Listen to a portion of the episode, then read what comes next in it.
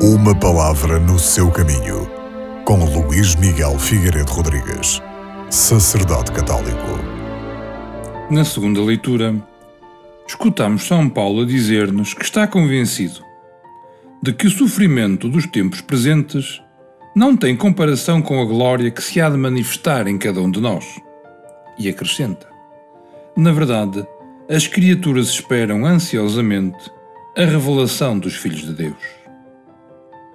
Com esta passagem, somos capazes de compreender que o cristianismo tem uma visão profundamente otimista do mundo.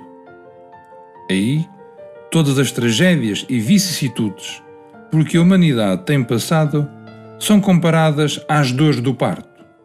Delas nascerá um mundo melhor, um mundo cada vez mais perfeito. Esse mundo não é algo de utópico, algo que nunca poderemos alcançar. É este mesmo mundo em que vivemos e onde, como cristãos, temos a obrigação de nos comprometermos pela sua transformação de acordo com os valores do Reino.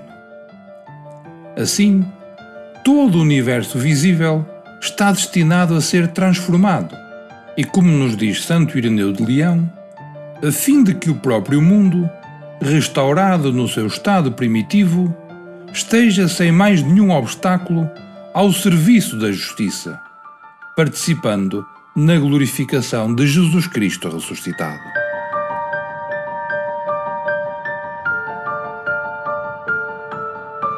Uma palavra no seu caminho.